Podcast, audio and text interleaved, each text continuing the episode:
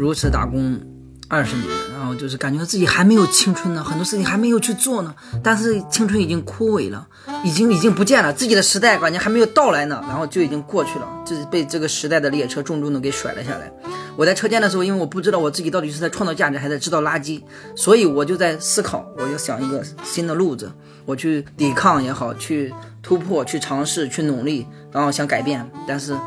从一个工厂到另一个工厂。什么都没有改变了，然后只是还是这样的一种生活，一种重复，一种原地打转。最近好像我就越来越感觉就像西西弗斯一样，然后一遍一遍的去推那个石头。之前可能就从孙悟空到西西弗斯，孙悟空是我们少年的时候肯定都有一些哎幻想、一些想象，包括自己要到大城市闯荡，去通过自己的努力去改变命运，甚至要怎么实现什么东西，甚至还豪情万丈的说，哎呀，这个五星酒店奋斗十年，没准儿那个我们到时候也能消费或者有怎么怎么样实现自己的理想。但是呢，那都是一些豪言壮语，一些年轻的时候然后吹的牛逼，真正的说现实那种暗淡的那种。嗯，荒谬的那种不堪的东西，真的更多的就是一地鸡毛。这种反差，其实说也是每个人不得不面对，就是说非常非常的苦痛。所以我刚才到皮村以后，我觉得这边就像是一个现实的开荒地，一个理想的实验田。就觉得它边有乌托邦的成分，但是更多它也是基于现实，就是一边脚踏实地的去做事情，还可以仰望星空。我觉得这个是非常难得的这样的一片有机土壤。我觉得这边可以生长出一些哎很多可能性的东西，它不是说只是幻想，因为在做事情也是我愿意在这里待那么长时间的一一个原因。因为我之前在工厂，可能最多一个厂没有超过半年呢，就干几个月，甚至干一个星期就换厂了。但在这里，我居然我也想不到，我居然也干了六七年了。对，可能就是说，他这样的一个氛围，一个文化氛围也好，一个那个各种这种生活的状态也好，对，可能会更有机一点。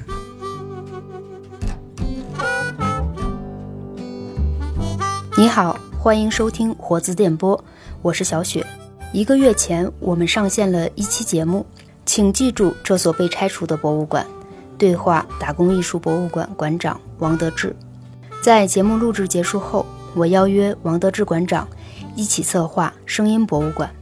以口述的形式真实记录曾经的馆藏和展品。谁来讲呢？自然是围绕在博物馆前后皮村工友之家的员工们。王馆长为我们推选了合适的人选。今天出场的第一位是同心互惠公益店店员、车间诗人小海。七月五号。在围绕着一批新捐赠衣服挑选的村民中间，鉴定被挑选的衣服是十块钱的长袖，还是八块钱的针织五分短袖？十八元的冲锋衣是春秋薄款还是厚款？声音高亢、身材娇小、看起来十分年轻的男生便是小海。小海原名胡刘帅，因酷爱孩子，自称胡小海。从十五岁开始打工后。皮村工友之家，便是他待过最长的单位了。当天这批衣物来自清华，很多衣服上都有文字标语，其中一件上写着“信念”，还有一件比较出挑，“原力觉醒”。风扇吱吱作响，在这样一座房间里，小海开始了他的讲述，有关他作为打工二代的二十年打工生活，有关皮村打工艺术博物馆所展示的书信。温馨提示：这组记录节目将于本月陆续上线，请点击订阅，及时收听。哎，大家好，我叫小海，呃，来自河南商丘，是那个八七年的初中，差一学期没上完嘛。二零零二年冬天辍学，那时候辍学也是因为我我和我哥都要考高中，然后家里只能供用一个。后来因为我觉得我学习没那么好，我的理科，然后我就让给我哥了吧学习的机会。就在家里那个待了半年，到二零零三年春天，那我妈说你老待着也不行啊，那干嘛呢？然后去打工嘛。再说过年也有一些亲人在外面打工，但是人家不愿意带，太小了，还是童工呢，十五岁半。所以说，其实我还期待着有人能把我带出去。但是很悲哀，没有人愿意带着我出去打工、出去闯荡。我只能到春天了，然后进技校。那个时候流行技校，我们县里面一个叫振华技校的，我还记得。那时候学电脑、学缝纫机，嗯，还有学电焊。我觉得电脑有点太高科技，然后电焊觉得有点太那个和我性格不太相符。最后我妈也说，她说我有一个表哥也是学那个做缝纫的，她说你学缝纫机吧，风刮不着，雨淋不着。嗯，我就交了一千多块钱，然后卖的粮食交了一一千多块钱去县里面学缝纫机，其实就是踩飞步。然后现在想想就是被骗了，就是就是踩了一个月飞步就说毕业了，刚好赶上非典二零零三年就回家了，回家待待了几个月。到七月份，我还记得是那个刚进七月，我在地里面锄地，那时候是那个我们种的花生，那个我们村里面有个人就说有人给我打电话，他说是一个技校的，我到晚上回去了以后，就和他那个技校的就打过来和一说，他说现在非典过了，可以出去打工了。主要还得要钱，对吧？还要再交一千三百多块钱，然后就带着你，所谓的就是包进场。呃，当时确实钱也挺多的。我我爸说，这刚交了一千多，这又要一千多，这可怎么办呢？然后就借呗，然后借又是卖麦子吧，哎把几乎那一年我们要吃的都要卖了，又借了钱，最后东拼西凑的把钱那个凑好了以后，我爸就骑着自行车带着我，然后去县城。那一天我觉得还很难忘。嗯，我在路上期间也碰到了一个我的一个同学，女同学，那她在上学，她上高中，她是考上高中要上高中，我是那个是要辍学去打工，她是她爷爷骑着电动车带着她，然后他们从县里回来，我那个我爸就带着我到县城里面去交钱跟人家走，所以说就那样稀里糊涂的，然后那时候还要到深圳还要办一个边防证。那个技校说，你现在就是立马就到我们县公安局去办一个所谓的边防证，嗯，然后我爸就带着我，我我还记得时间就是七月二号，二零零三年七月二号，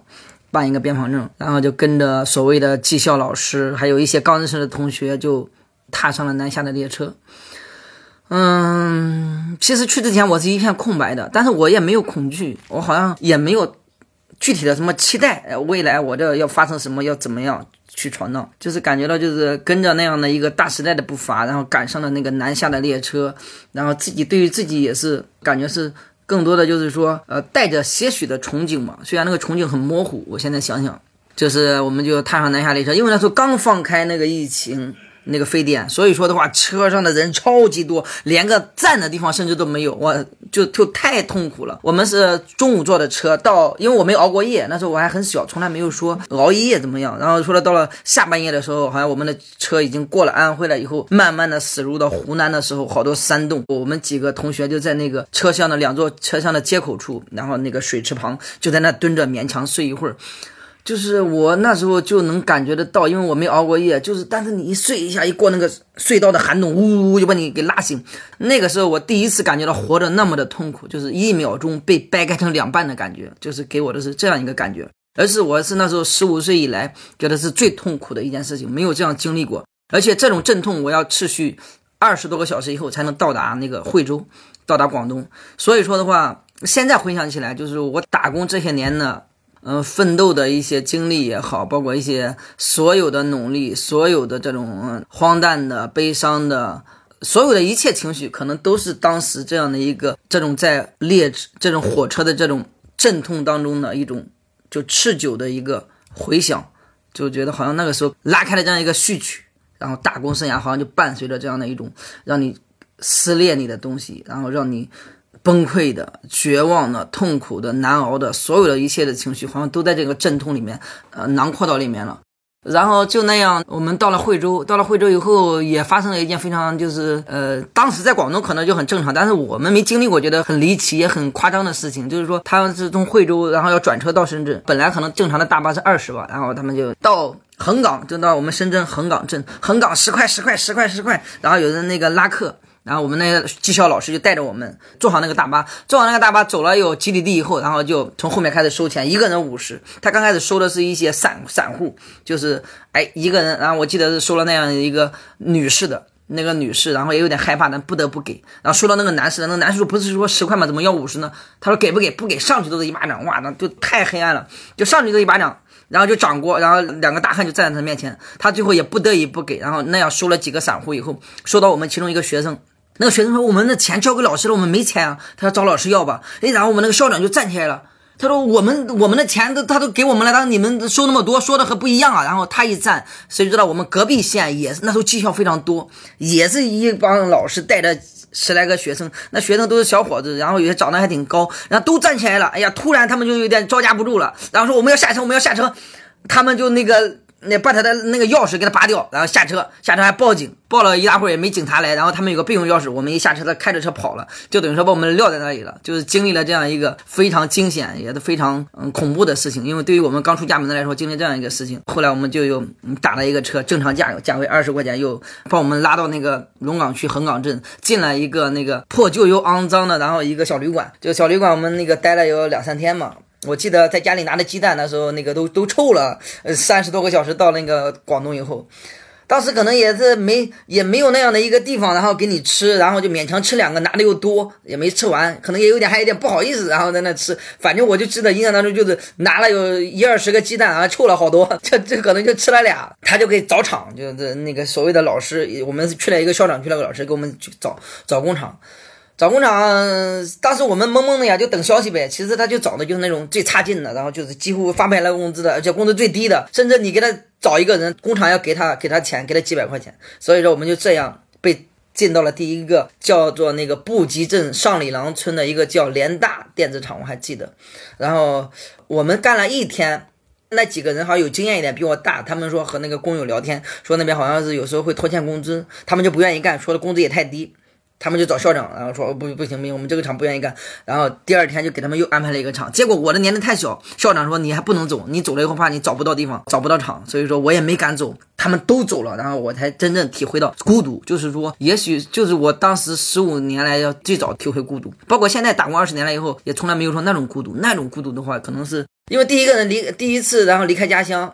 就是我们当时就在七月二号，就是踏上列车的时候，认识了一些所谓的同学，起码他是我们老家的，要么是我们同县的，要么隔壁县的。但是突然他们都走了，剩下我一个人在那里，哇，我太就是各种恐惧，各种孤独，就是想的也多，然后不知道到底到底要面临怎么办，就是感觉到一片茫然。还好我们那个县长，就是那时候县长就所谓就是组长一样，就是他安慰我，他说不要怕，然后就是说我们没事，我们还是老乡，他驻马店的，他说你就好好干活就好了，然后没有什么事的，然后你不要你不要害怕，也不要想那么多。但是我的内心经历了很多很多，就是过山车一样的一些想象，一些孤独，一些痛苦，甚至我还幻想，如果是这个在深圳这样的一个车间，如果我上初中，我我也和一个同学打架了，就是我们两个其实发生矛盾了。我说如果能幻想，就是他如果在这个车间干活，我肯定和他过去给他一个拥抱，我们就握手言和。那种孤独可能自己想象的太太孤独了，还有一种恐惧感，不知道怎么面对，就一个人，我就经历了那那个两天的孤独。然后他们安排好了以后，没想到就来救我了，等于说把我。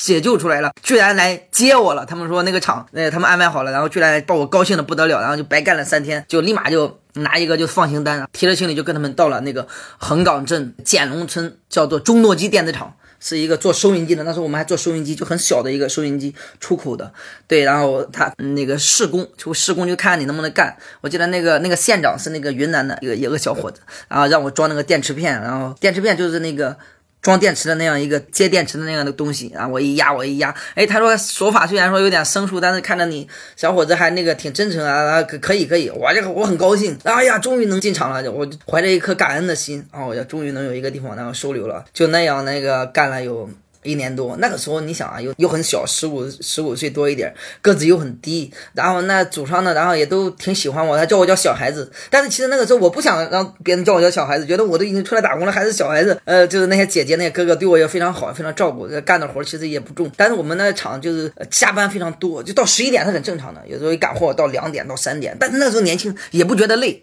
也觉得就很正常，就一个月我在那里干了有一年多，也没有超过五百块钱。刚开始是三百多，就几乎是呃三十天半要上三十天，有时候上二十九天半。那发工资那一天，可能有些往人家寄钱呢，就可以放假半天，或者是最多放假一天，就没有这个什么单休双休的概念。就这样呢，过了有一年多嘛，然后就我就那个那个我们那个老乡，是我们隔壁县的，我们一块去的也也算同学吧。就我叫他大哥，叫田国礼的一个大哥，他是兰考的，然后他去了那个东莞进了一个服装。厂我说好，你去那边探探路，可以的话，我把我也带过去。他带来有一个多月，可以了，就我就去了东莞，然后正式做我的学的那个东西吧。但是其实我当时学的这啥都没学会，到工厂还是要重新学。呃，一个月三四百块钱，然后换了几个厂，然后就那样辗转的在广东待了四年，因为那时候也想回家，但是自己胆子又小，然后也没赚到钱，呃，也不敢回家，因为广东比较乱，都说那火车站什么敲诈的了，什么光天化日下都很正常，也不敢回家。所以说的话，大概打工一年多。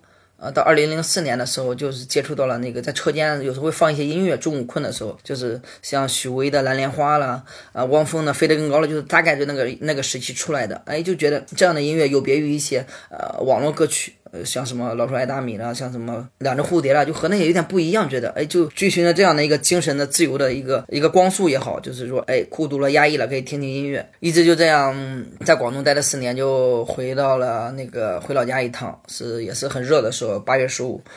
回老家，那个刚好我们种的蒜那一年。种了蒜那一年价格超级低，几乎是两毛钱一斤，一袋子才卖那个十块钱，几乎白扔。后来还有扔的，就是我家种了十来亩，就当那一年也很苦痛。我觉得回家，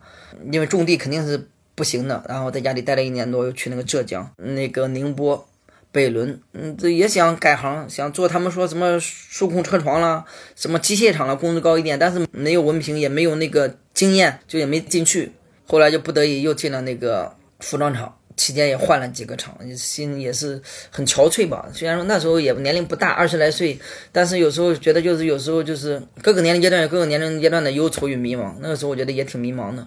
觉得很压抑，就进了一个那个梅山岛一个岛上。哎，当时我一看环境非常好，像世外桃源一样。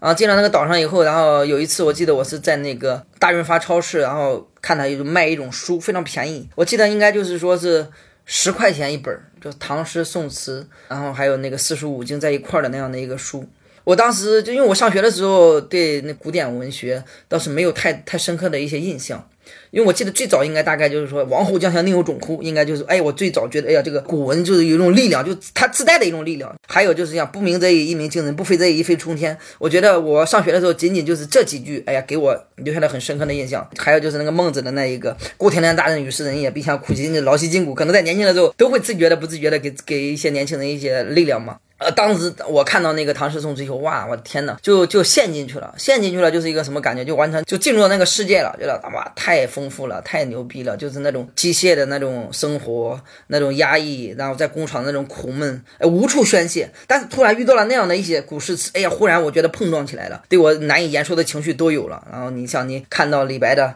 什么《将进酒》，然后看到李白那写的那些诗，呃，我辈岂是蓬蒿人，然后仰天大笑出门去，就是一种一种激情，它就是一种一种豪邀请，让你从那种深渊里把你给拔出来，然后像什么独坐幽篁里，弹琴复长啸，深林人不知，明月来相照。我当时住的那个地方，那边就是一片竹林，就是经常在明月夜，我一个人到海边。现在想想，就说起来其实还挺美，其实也没那么美，但是我一个人能感到感受那种心情，一种孤寂的心情，但是也有一种。孤傲的，还甚至还有一种清高的一种，可以和曹孟德，可以和李白，可以去精神的碰撞，就觉得很丰富，非常的丰富，把自己好像精神世界给给完全给填充填满了，没有觉得现实，我需要找对象，我需要考虑买房买车，从来没想过这这些事情，而且我几乎就是在那两年里面完全是陷进去了，我背了三四百首唐诗。我觉得就非常丰富，而且我那时候还参加，我到苏州还以后还参加达人秀，我就读自己的诗。我当时提倡的大概就是说，哎呀，我们这个时代太浮躁了，我们要学传统文化，然后从那里汲取力量。当然了，就也就是弄着玩一玩一玩，也没人听。当时我还写一些打油诗，因为可能学学会唐诗三百首，不会写诗也会周，然后就出口就是五个字、七个字，就那样的一个一个感觉。到我那个二零一二年的时候，我那个到了苏州以后，就觉得这个古诗。他那个还是有局限性的写的，很多更现实的东西、更复杂的问题很难表现。所以说的话，那个时候我也接触到了那个叫孩子的诗歌。孩子的诗歌刚开始我也是到那个一些书店买，买不到，买不到。后来我那时候在那个苏州岳西镇一个做雕塑的一个朋友。在他那个一个地方住，他那个地方是一个老的一个疗养院，一个废弃的房子。然后我和另外一个朋友，他收拾了那样一个房子，我们在那住。然后那是一个大学城，我那时候刚好也不想打工了，然后做爆米花，就是小生意，就是推个破三轮车。然后一个山东的大叔，然后教我，给我搞了一个那个高压锅，然后就弄做爆米花，还挺自由。对我现在想想，嗯，那个时候，然后那个在那个大学城，我看有卖旧书的，我就问他有没有孩子的诗歌。他说孩子好像听过这个人，好像没有。我说那你帮我预着点，看有什么孩子的诗歌，下回我再来找。过了有半个多月，然后他还是没有。到过了一个月，我又我又去那个书摊，哎，他说好像是有这样一本，你看是吗？我一看就五块钱淘了一本二手的诗集，呃，那个孩子的诗如获至宝。当时看了以后哇，太震撼了。因为之前我还不怎么懂得上网，不懂得在在网上去找去看。就孩子的那种孤独，那种真诚，就是面对自己的那种生活，他就是说他再矛盾，他再孤独，但他可以书写他的孤独一书写出来，然后我们再一看，我觉得就那样的一种灵魂的那种交流，我觉得是非常非常有力量。所以说，我也从他的诗歌里面学到了真诚表达自己的生活。对，因为我之前在车间，其实我是一直从。二零一七年以后，就是持续不断的在写。刚开始是在只言片语的，因为就是写在一些我们像做服装的时候有那些包号，然后这一包几个工序几分钱一件，就是哎，我都只言片语的写写了就丢了，也是一种情绪的一个表达吧。到后来慢慢的就写长一点，可能到零七年零八年写的慢慢的就是能看了，就是说也有这样的一个过程嘛。但刚开始写就是些虚的，什么光明了、孤独了、什么理想了，就不会触及到太多现实。因为那时候也不太懂得什么打工文学，因为也不太懂网，什么啊博客了，什么天涯了那些帖子了都不太都不懂，就写的都是一些虚的，就是一些相对来说就是就有些像汪峰唱的歌，也就那样一种哎那样一种情绪化的东西。但是我看到孩子的时候，慢慢就开始有时候也是有一点点的去表达一些车间的一些东西，但是还没那么明显。就是有时候觉得自己羞于启齿，就自己是做衣服的、裁缝纫机的，然后一直这样，就是反而就是想逃离这样的一种生活，但是也不知道怎么逃离。呃，一直就是想觉得我不属于这里，但是不知道自己属于哪里，一直处在处于这样一个找寻的一个一个状态，精神就是说每天就很狂飞，但是现实又紧紧的抓住你，然后在车间的流水线上，再像像这一个产品一样，这个卡座卡着你，然后你又不得不去不去做一些事情，所以处处在一个反正是很割裂的一个状态。所以我在车间，无论从一个城市到另一个城市，一个车间到另一个车间，然后但是我一直就在有表达的这个一个需求。渴求也好，就是有这样的一个必须要这样表达。如果不表达，我两天不写东西，我就觉得自己白活了，就是有一种罪恶感。工资倒无所谓，但是这个写东西必须要写，就是灵魂需要一个出口。那个时候，所以说那个时候也就写了一些东西，都是写都是在车间里面，我们都是随时捡到一个纸，甚至笔，有时候都是我们祖传的，然后拿一个铅笔，然后随便画。然后我这个。写的非常潦草。如果我当天晚上不去那个腾一下，我是二零一零年十月份学的 QQ，是我哥教我的。要不然的话，我还真的就是写的东西可能就丢了，就是没办法。因为你没有电子档的话，可能就就找不到了，就没有了。就是有好多都没有。我写了以后，当天写的，我要当天把它给打表。我那时候我已经到浙江或者到江苏以后，那时候我觉得比那个南方要好。南方就就上到十一二点，那个时候起码他有一个概念啊，好像上到九点半，甚至上到十点就可以下班了。就是说不会那么晚，然后我会花一个小时去上网，然后上网主要是把我的东西腾在 QQ 空间里，就是那个字非常潦草，我要不腾过两天我都不知道写的什么，因为是情绪化的东西也很潦草，我的字我都不认识，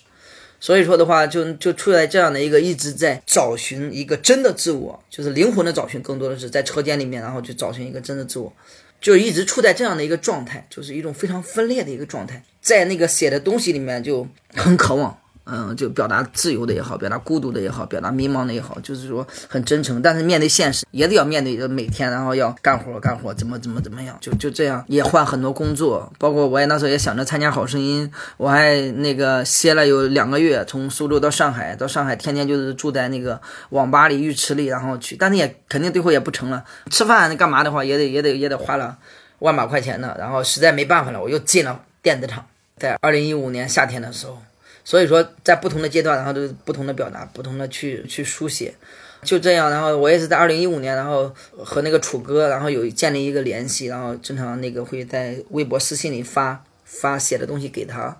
他也鼓励我，然后也成了朋友，然后就说不要那个嗯写的那么的灰暗，然后要阳光一点，积极一点，然后怎么样子。后来他他觉得我既然是写那个工人文学的，他说他刚好认识这个皮村这边。然后那个也是做工人这个服务的，他就介绍我认识了新工人乐团的许多，现在叫谷仓乐队，就叫多哥。然后加微信认识了，嗯，我就知道有个文学小组，皮子文学小组，但是我不知道皮子文学是干嘛的。但是刚开始我会发一些诗歌放上去，那时候就是说也也不知道嘛。过了几个月，我觉得我也。那时候已经二零一六年七月份，我也已经打工十三年了，觉得自己也受够了这样的一个生活，该为理想拼一把了。哪怕那个什么都找寻不到，我也算努力过了。然后我就决定辞工，辞工，然后到北京来。我就是二零一一六年七月十三日，然后辞工了以后，没坐过飞机，然后我就打买了个打折机票，从杭州萧山机场，然后就花了四百多块钱嘛，晚上就到了首都机场，就是第一次过黄河以北，然后第一次来北京。我到北京以后，到早上我在那个就是下了飞机以后，反正有可以坐的地方，我好像躺在那里睡了一会儿，到到早上七点多我就可以多哥联系，然后他就给我发了个定位，然后到皮村，我就打了个滴滴到了皮村。到皮村以后，多哥就是说，哎，简单的聊了两句以后，他说你看一下这个打工博物馆嘛，我就是第一次接触打工博物馆。我当时第一次接触打工博物馆的时候，非常震撼，就那种震撼，就就是当然就是我从那个坐滴滴的时候来到皮村这样一个路程，我的心情也是有起伏的，就是北京是这个样子吗？怎么那么破呢？然后那个时候又很乱，然后皮村又很脏乱差，然后又那天刮着风像沙尘暴一样，然后就到处就是塑料袋，然后就那种感觉落差非常大。我说北京怎么这个样子？但是我到了。进了那个那个大院，红友大院，哇，那个那个一下虽然说也有点乱，但是那个感觉就很对，就是说很让你很放松。当我到了那个皮森那个那个打工文化博物馆以后，我就我就被震撼了，因为我这个人也平常也比较喜欢博物馆，然后到哪个城市我就会到博物馆去，嗯，到大的也好，到什么上海的，然后郑州的，然后也好，然后到小的是常熟的，然后像那市级地级市的我也都去，呃，所以说我没有见过一个。居然为工人，然后这样的一个博物馆，当时对我的触动是非常大的。我看了以后非常震撼，就觉得自己那么多年的这个经历，那么多年的委屈，然后就一下。有一个寄托一样，一下好像被承认了，就是我们就这样的一一路走来，有一种好像是就是同病相怜嘛，就是说看到他们的那些经历，然后和自己的经历，然后我们是真实的经历了这些东西，哪怕他是苦痛的，哪怕他是那个很矛盾的，但是我觉得这样的一个记录本身也是对这种劳动价值的一种尊重，因为我们那么多人那么大的一个群体都曾经经历过这样的一些事情，甚至还有些付出了。年轻的生命，好多就是说去打工的，到南方也好，都是藏命他乡的也非常多。对，所以说的话，我觉得是非常非常有价值的，对人本身这个存在的价值、劳动的价值，就是说这样的一种震撼，更多的就是说可能经历过以后可能会更深刻。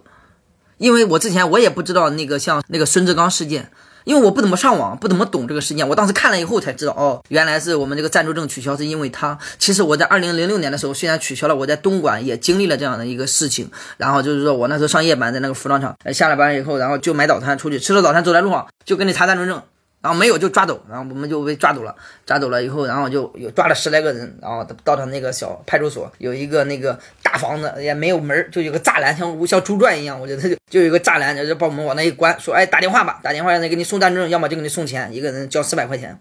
就那时候工资一个月才千把块钱，就很荒诞。就我也没有在工厂也没有认识熟人，也没有暂住证，然后也没有钱，怎么办呢？然后就很很很恐惧。但是他们去吃早餐了，然后我一看他们去吃早餐了，然后我那个那个门刚关住，我拔腿就跑，后面不知道有没有人跟来，哇，就像鬼一样，你知道吗？跑的跑的超级快，那个沿着他那个他那个路，然后一直跑。这边有个公园，钻到公园那个树丛里，然后待了半个小时不敢动。后来我确定啊，没有跟过来。然后我才慢慢的，然后走到那个我们那个工厂的宿舍，然后我很久很久一段时间，然后我就不敢出来，甚至到最后我都没有再走那一条路，我就有一种很恐惧的感觉。就这种生活，就是说看到孙正刚那个事件，就非常的感同身受，就是这样的一些无理的一些荒诞的一些要求，让一些人遭受一些不公平的待遇，觉得是非常非常的心痛的一件事情。对，这就是我最早的时候，然后接触那个打工博物馆的时候，我就觉得它的存在是超级有价值，然后是非常有意义的一个一个地方。就是刚才我们这段讲述里，其实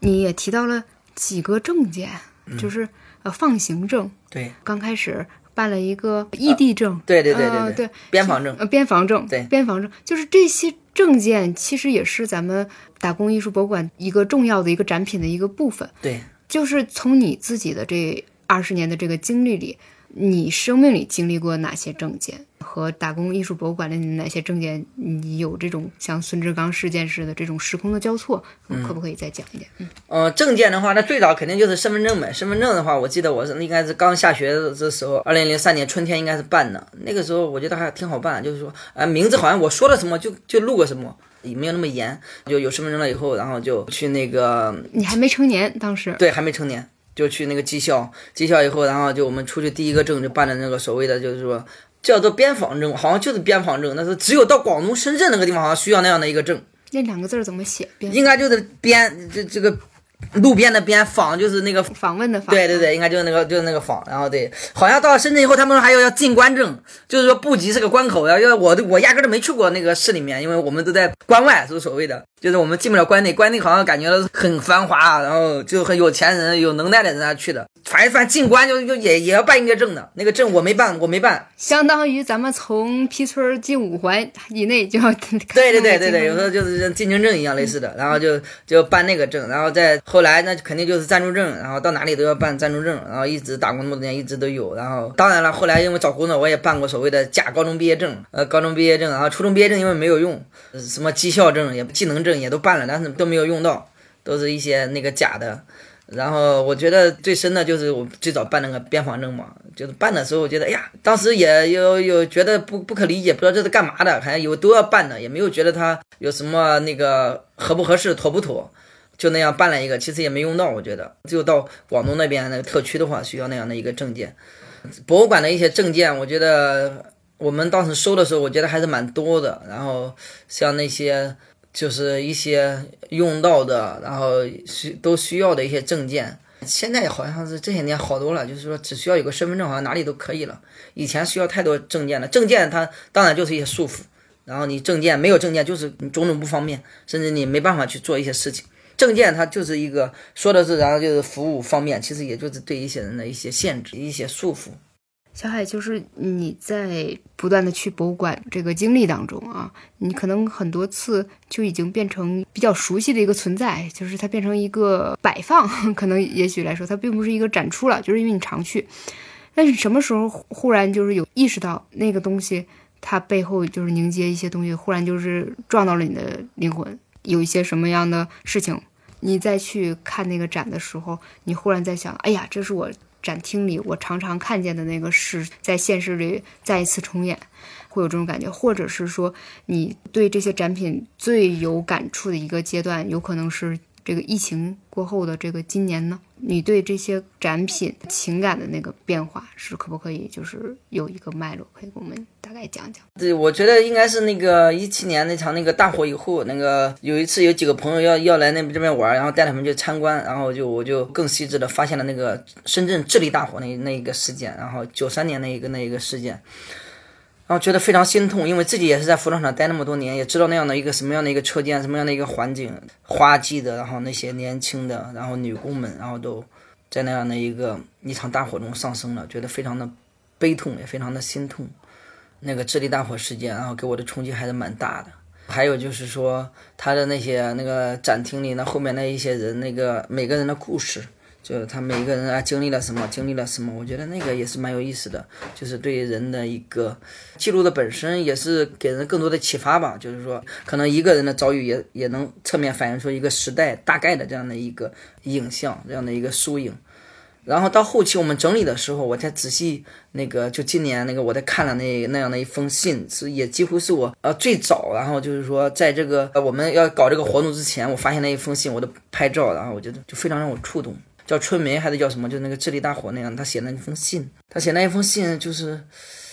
哎，如此的真诚，然后而且最后好像是署名，我看了他的好像一个是类似一个就是不孝的女儿，还有一个男的的一封信是在第一个展厅，就是无能的儿子。我觉得就是说，只有在父母在这种至亲的面前，就是说自己的还想去做一些什么事情，还但是又很无能。就无能为力，但是又很真诚，这种书信的方式就是太让人触动了。那个那个男的的信是那个他是陕西的，也是出来打工呀。我在外面那个哎怎么样还好，然后换了一个厂，然后但是我也不想对你们说，怕你们为我操心。我觉得非常非常的感人。还有就是说，哎呀，家里还好吧？然后他他妈身体不太好，让他让他爸那个多干着点，别出去打工了，怎么之类的，就是就是，尤其我们这样有这样的一个经历的，就觉得非常触动。我觉得书信的方式是最让我。打动我的，你像那个那个智利大火那个女工，她一个多月以后可能就发生了这样的一个事故，我觉得是让人多么的，就是说一件很悲剧的事情，然后非常的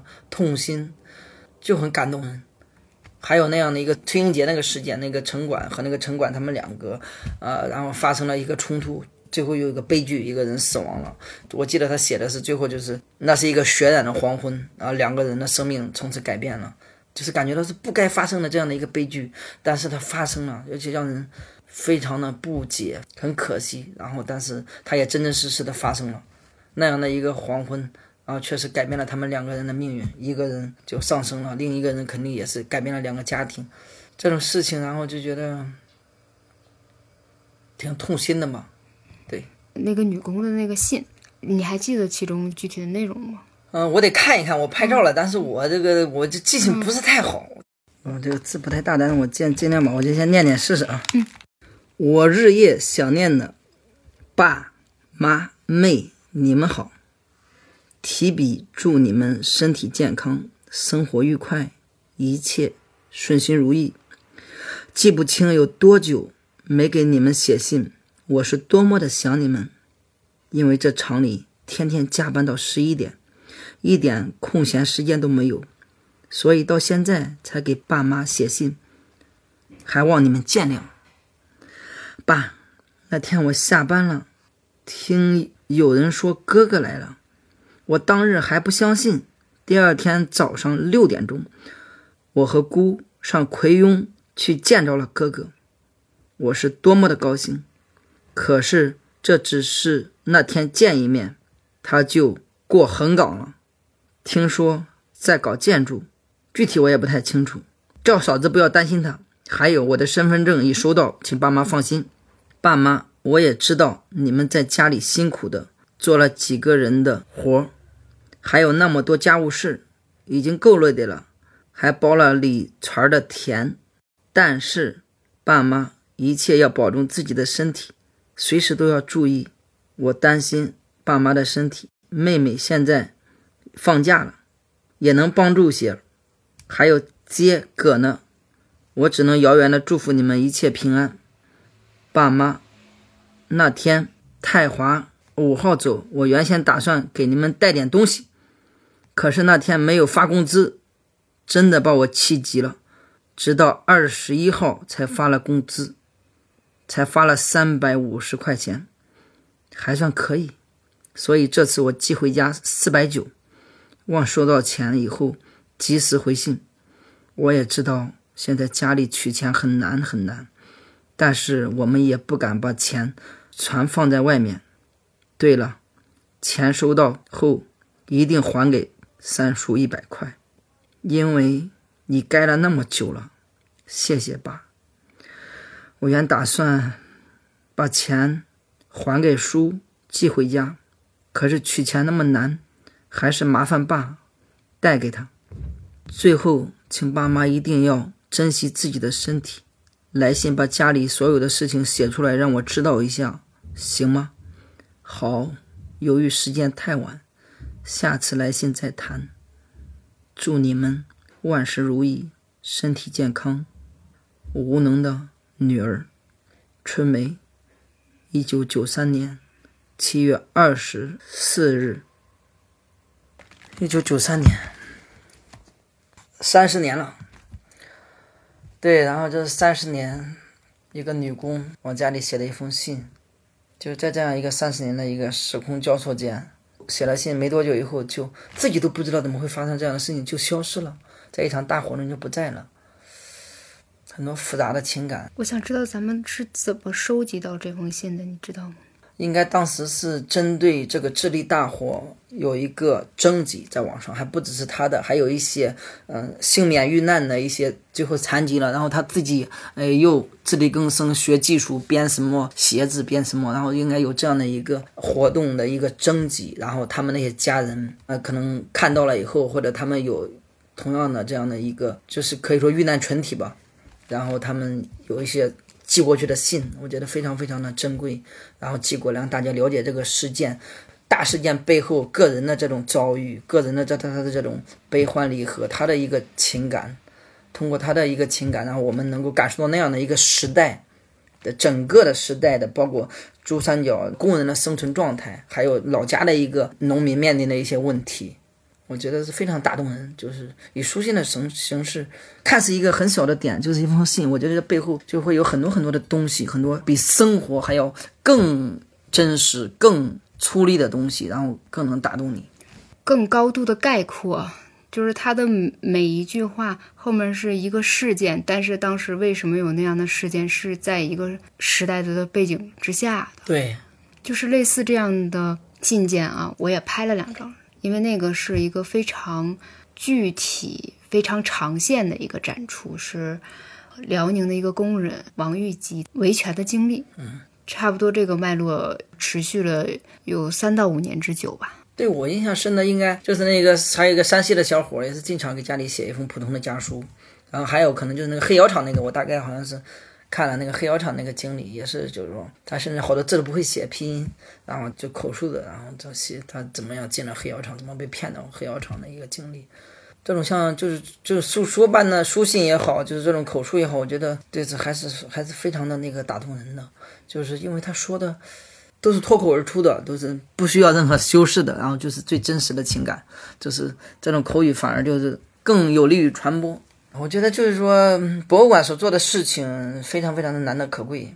就是把大家这些普通人的一个遭遇，然后有一个像发声筒一样，哎，然后就可以让大家聚光灯聚到这里，可以看到这个事件。当然，看到这个表面的事件以后，还看到这个事件后面的一些东西，就给你带来一些思考、一些启发。我觉得，嗯，甚至有些事件就直接有影响了一些法律。我觉得这个是非常非常有意义的。这边我还那个发现这一封信，之前我也是没有那个看，后来我当时看的时候也是非常触动。他这个信信纸是，就是说那时候电子厂它都有一些自己厂里面的纸，叫做深圳市富豪恩电子科技有限公司，它的地址是深圳市宝安区石岩镇关田新村大树林工业区三栋，这是其中的一个工友，他写的这封信。现在我在深圳还不错，这个厂里的陕西人很多，什么事都还可以帮一下忙，所以你们就放心。不要为我担心，家里怎么样？一切都好吗？爸妈，妈，现在我不在家，爸也在外面，我姐又嫁人了，家里就剩你一个人，你要照顾好自己。活多忙不过来，就慢一点，不要急，不要再饿着肚子去干活。你身体一直都不好，千万不要不吃饭。你一个人一定要照顾好自己，爸。家里现在我和我姐都不在，只有我妈一个人在家。你就不要出去干活了，在家里和我妈把家里的事儿管好就可以了。我知道你出去干活是因为我们盖房子借人家的钱，但是现在我和姐不用再花钱，家里的苹果树还能卖出点钱，还能还上一点。不要出来干活了。你的身体也还好，就在家里。我这么一个不争气的儿子，出来半年，也不曾给家里寄过一分钱。爸妈，不要怪我。现在我没有，不代表我一辈子没有。爸，提醒你一下，在以后的生活中，身体是重要的。有什么不舒服，就去看医生，不要像以前一样硬扛。当然。作为儿子，我一辈子都想你和我爸妈都健康幸福。这下下半夜，然后我这看不太清了，拍的不那个不太清晰。大概就是他最后说的也是你这个不孝的儿子，不争气的儿子。我觉得就是一个普通的工友，然后就写信。因为我我那个时代我也经，他们是写的那个是九十年代，我在零三年其实我也我也写过信，那时候写过几封。我记得有一次是呃，我们那一天晚上刚好没加班。然后我就趴在床上写信，还有个姑娘，一个我们组上那个一个平顶山的一个姑娘，还到我们宿舍找我们玩。哎，他说你在这干嘛呢？我说，呃，他找我出去玩。我说我在写信呢，我不出去玩。其实那时候我如果再成熟一点，可能也是女孩子，我们就一块玩，就多好，那才是正常该做的事情。然后我就趴在床上傻傻的在那写信。那时候也是写信，也类似于这些，然后就是说。给家里面说一下这边怎么样，一边都是报喜不报忧呗，觉得厂还可以，累也不说累。然后那个时候我们也是一个月三百多块钱，但是往家邮钱的时候还用那个邮局呢，就是说到邮局去邮，一次想多邮一点。那时候人还比较纯真。呃，就是我记得我和一个那个江西的一个大哥，他是一个机修，工资高一点，就是哎这个月我也是哎我可以借你四百块钱，然后我往家一次油七百多或者八百，到下个月我的工资给你，然后你往家一块油就七百多八百，因为每取一次钱的时候可能也不太容易，呃，而且就是说我们也想多邮一点，然后就是取钱更开心一点。我那时候我刚开始打工，非常节俭，然后连个茶杯都不舍得买。我别说喝牛奶，那时候连水都不舍得喝，真的是也不知道傻成那个样子。就是说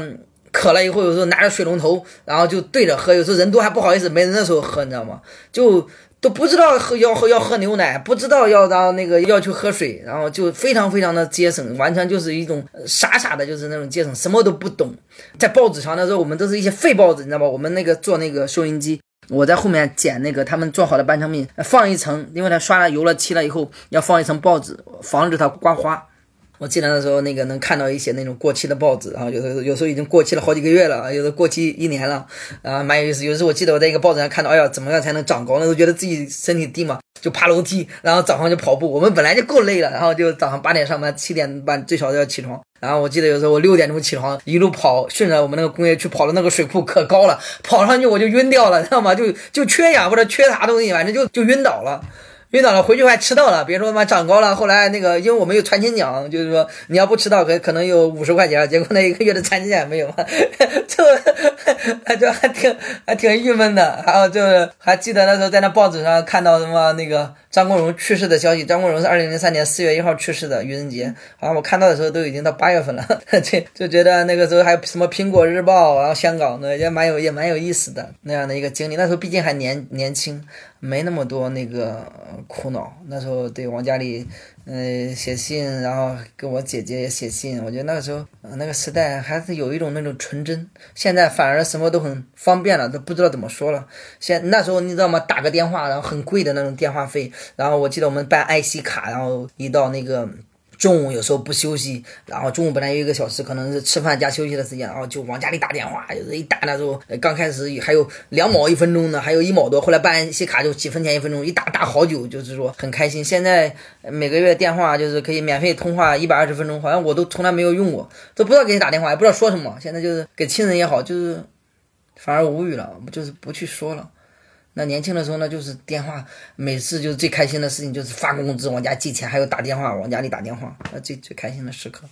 现在我们都视频，偶尔视频，哎，偶尔视频，对，反而就是说，嗯，不知道去说什么了，也不知道向谁说了，亲人也好，朋友也好，反而就处在一个很茫然的一个状态，对，就甚至都不诉说了。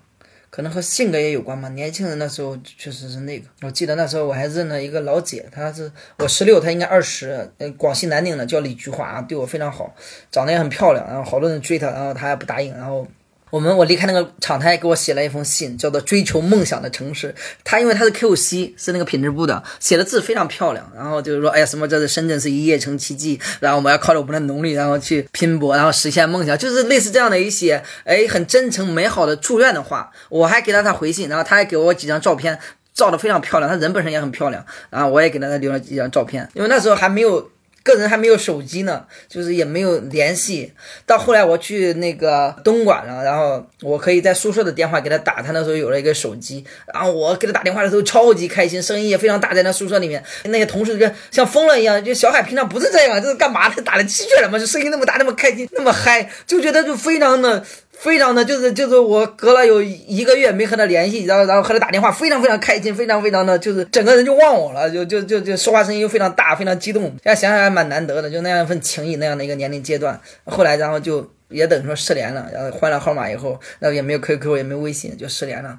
但是就永远在那个记忆深处，然后就是一种温情，一种美好的一些回忆。对我，我我记得我第一杯奶茶也他买的，我们那时候在深圳买个奶茶就那个两块钱，就就在在那路边，非常好喝，非常甜。然后第一次，然后我们就出去玩，几个人一块儿，几个朋友，然后就。说晚安，然后我们男生宿舍在六楼，他们在二楼，我觉得蛮有意思的。现在回想起来，这李菊花，然后那个大姐就是在青春，嗯，打工的时候那样的一个经历，挺美好的，就再也回不去了，哎，挺可惜的。对，那我们打工艺术博物馆里，你记得有这样类似的欢快的一些情谊的这种内容吗？还记得吗？嗯，打工博物馆里面，我觉得那个。给我触动大的还有就是那个女工那个那个小屋里面，因为女工好多都是做缝纫的，因为我也做缝纫，做几乎是呃缝纫做了十多年，对，然后就觉得非常亲切那样的一个空间也好，那样的一个那个场景，给我的感觉就觉得，就是和那些工友、那些姐妹，然后就是我们的想法，就是很多那个共通之处。虽然说生活也很那个劳累，也很疲惫，但是还都在呃坚持着，然后为了生活还在努力着。然后包括一些人做了一些改变。我记得还有一个那个姐妹，她后来就做一个服务工友的一个机构，我觉得非常好。还有以前在工友之家这边一个叫阿朱的吧，哈，她在这边那个上工大。然后后来再回到广东那边，然后开了图书室，还有一个在兰考的一个叫蒙金丽的一个一个大姐，她也是在这边哎看了这样的一个做上这样的一个服务的一个机构回去，然后她也做了一个公共空间，然后服务更多的人。我觉得就像火种一样，然后传下去，让大家然后觉得就是说一个影响一个，然后就像一朵云推动另一朵云，就是这样的一个行为，这样的一个事情，我觉得是非常温暖，非常非常有必要，也非常非常让人觉得很欣慰的事情。你说的这个女工的那个展厅是每个人背后有他那个故事的那块儿。呃，那那一个也有，还有就是说那一个智力大火那个专门女工的那一个小屋，就是这两个，因为女性嘛，有时候她表现的还是更多的都是比较那个更坚韧，然后就像水一样，然后她能包容万物，然后她虽然生活很苦很苦，但是他们会很坦然的去面对，然后就是更多美丽的部分，然后展现出来，我觉得是更有力量。我当时去参观那个房间的时候，也有类似的感觉。呃，因为他们还有为女工做的一些办的杂志，对，呃，也很有号召力。打工为女性的这个杂志，我们可以连接在一起来谈论我们的心事，然后了解这个权益等等等等，让人找到一个是精神聚集地的一个感觉的东西，是吧？对对对，就非常好。对这个，我也我记得我也看了，就是类似这样的一些机构，打工妹之家啦，还有包括现在红雁他们做的事情，专门就是一些家政工聚集在一块儿。我觉得就是说，大家呃，就是因为本身打工是一件都是很折磨人的事情，呃，身心也可以说是疲惫。但是有这样的一个空间，这样的一个地方，乌托邦也好，就是说，哎，大家有这样一股劲儿，然后一块儿相互，然后更多的可能他的每个人的孤独在一块儿了，可能他就在一起，就是一种力量，一种温暖的力量。我觉得非常非常有必要。我也在这里翻了一下，我当时参观的时候，呃，留下的那个有一份报纸，嗯，叫《姐妹花通讯月刊》，嗯嗯，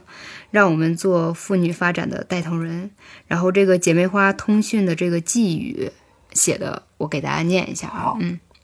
姐妹们终于有一份完全属于自己的小报了，终于有一片完全属于咱们自己的园地了，在遥远的异乡。谁说我们是随风飘逝的落叶？谁说我们没有自己的家？这里就是咱们共同的家。你可以哭，你可以笑，你可以敞开心扉，说出心中的酸甜苦辣。在这个喧嚣的世界上，谁说我们是被遗忘的一群？谁说我们是沉默的一族？看看吧，我们的脚步明明行走在时代的最前沿，我们的身影明明忙碌在城市的角角落落。世界上为什么就听不见我们的声音？喊出来吧，姐妹们！喊出我们心中的屈辱和伤痛，喊出我们对这个世界的热爱与奉献。让我们微弱的声音一点一点变大，让我们的声音传遍世界的角角落落吧。今天，就让这份小报记录下我们的足迹吧。多少年后，它将告诉世人我们曾经的火热生活。落款是姐妹花通讯编委会，二零零五年的五月十八日，真感人，写的是真好。姐妹花当时是在北京还是在南方？通心希望家园应该是在北京，有可应该是在北京。对对对，姐妹花真的太棒了，这个办的有那样的一个时代，记忆写的是非常的真诚，非常的感人。这都是一些自发的一些公益组织。其实大概在参观打工艺术博物馆之前，我好久。没看到这四个字，叫酸甜苦辣啊，酸甜苦辣，就是现在我们有太多的流行化的表达，呃共同的这种时代的一种情绪啊，嗯，或者是像我们前采时交流的时候，你提到一个词儿，就是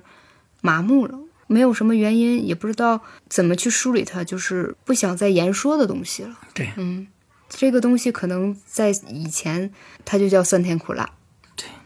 应该是吧，酸甜苦辣。哎，如此打工三十年，直到青春枯萎；如此生活三十年，直到大厦崩塌。小海是打工二十年，二十年，打工二代。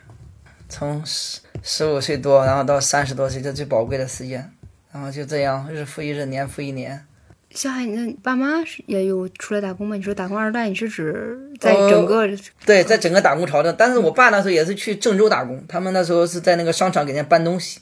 搬运东西，包括也尝试做过那个卖菜，但是由于人太实诚，然后也赚不了什么钱，后来也没做。就是我爸主要在那个郑州，我们小时候去那给人家搬运东西，用那个三轮车，人力三轮车，也是进城打工。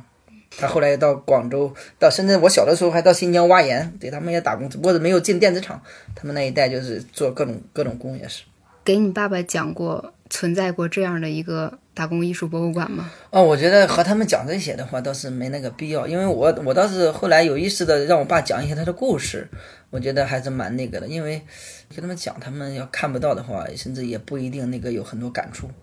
呃，如果是关注到的人，可能他，我记得那个前段时间有一个上海的一个小姑娘，就是看了这个《南方周末》，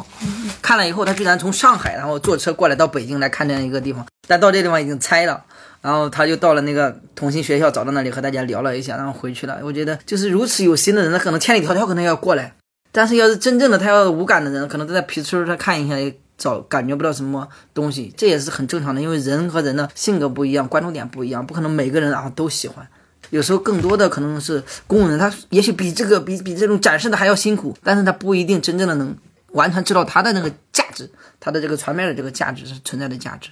就像现在这篇文章如此打工三十年，真正在工厂的他也不一定那个在朋友圈哎呀到处发现就是说高频率的完看到这样的一个转载，因为反而工友之间他的那个关注的点他都不太一样，更多的时候也是麻木的，也是忽视的。可能这些就是做媒体的会更多的关注，有这样的一个情怀。真正打工的，尤其那些上了年纪的，可能他不一定，他也许看了，但是不一定转，或者他不一定看到这样的一个一个一个存在，反而觉得就是觉得时间长了，可能也就是一种习以为常了。他觉得不都这样吗？然后就反而感觉不到什么问题了，就是这一点也是很很恐惧的问题。就是他意识不到，就很难改变。要一旦大家都意识到了，都觉醒了，那肯定就是，呃，包括我们的这个上班时间啦，包括一些权益了，都可能有一些改变，这才是最重要的。就怕你就根本都意识不到，觉得没有什么不正常的嘛，都感觉都这样了，还没觉得什么不正常，就是这个是最最让人不可理解的，就是也是最最恐怖的地方。这条那个路还很遥远，这条让大家都能够活得更自如一点，活得更。轻松正常一点还很遥远，就大家还需要，对，还有很长的一段路要走。关于打工博物馆的话，就是说肯定是有一些小部分人知道的，然后不知道的可能后来就通过一些像你们这样的一些嗯采访梳理，然后更多的人知道，然后去了解。我觉得它意义还是蛮大的。嗯，对于我自己的话，我觉得打工那么多年，也处在一个相对有点麻木的一个状态里。但是我还是有些事情还是清醒着，还是很痛，然后去做一些东西。嗯，前段时间，然后我就做了那个，我叫胡小海，就是回顾我打工这么多年，然后一个经历，然后就是说，还有的我的一些困惑，我的一些呐喊。对我觉得我也可以放一放，嗯，也是我就目前自己的一些思考吧，也是可以说是自己的一些表达。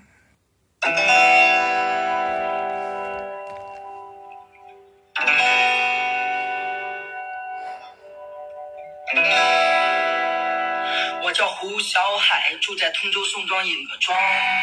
曾是个十七八岁的小伙子，也很有理想。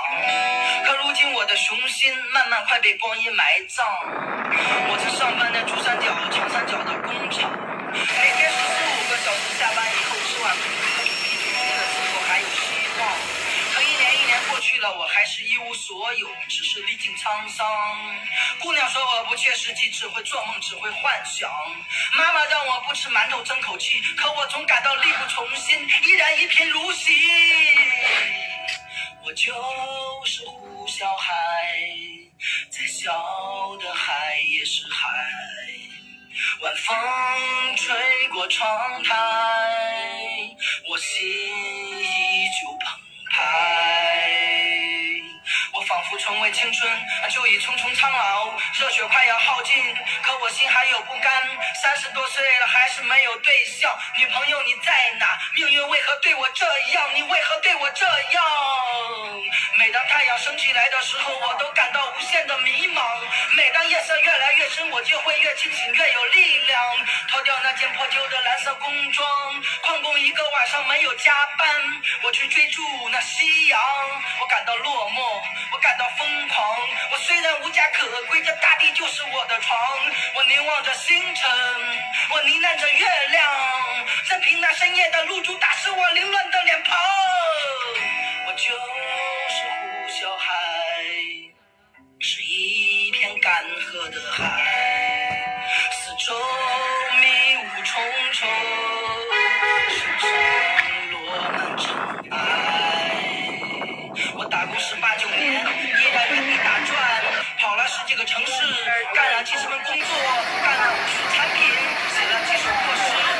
我的妈妈还在为我担心，可是我的妈妈总在为我担心。我也常常在想，生活怎么变成了这样？不是我不够努力，不是我没有付出，不是我不相信自己，因为现实就像一团垃圾，塞满了我的喉咙，堵住了我的眼睛。我想要发出声音，我想要看清方向，不管他们能不能听到，不管他们能不能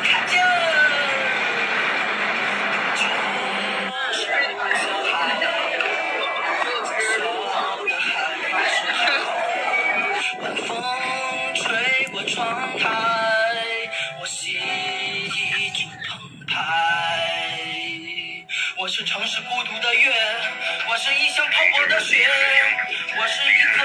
日渐生锈的螺丝钉，我就是胡小海。可是我的妈妈，她总在为我担心。可是我的妈妈，她总在为我担心。妈妈，不要为我担心，我已经长大成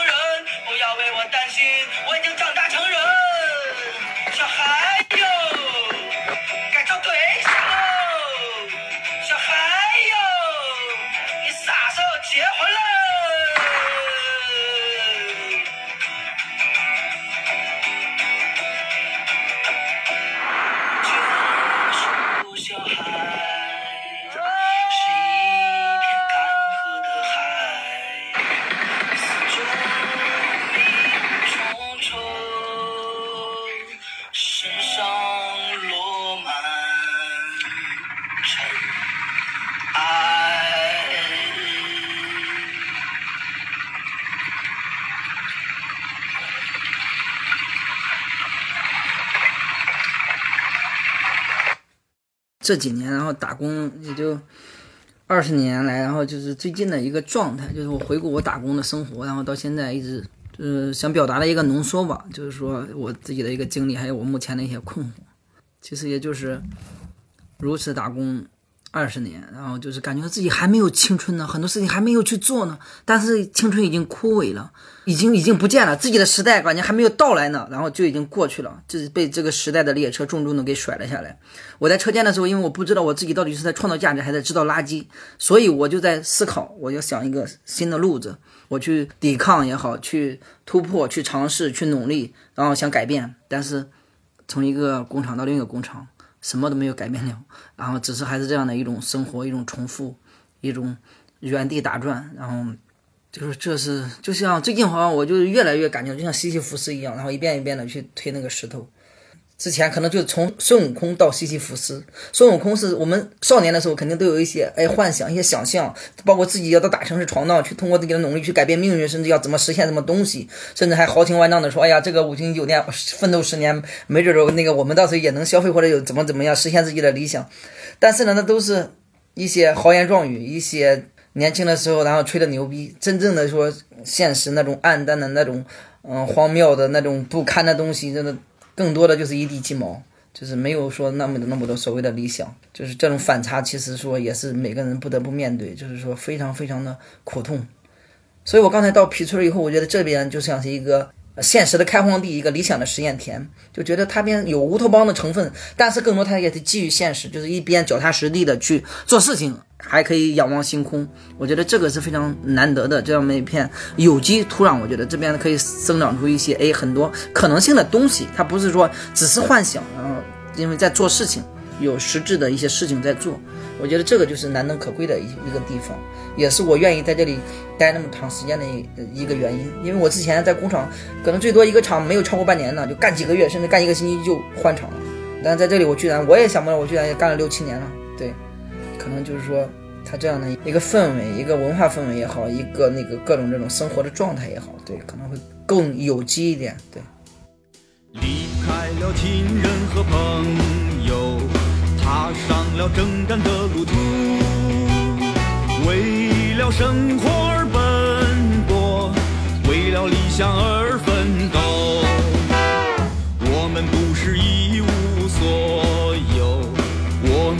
智慧和双手，我们用智慧和双手建起大街、桥梁和高楼。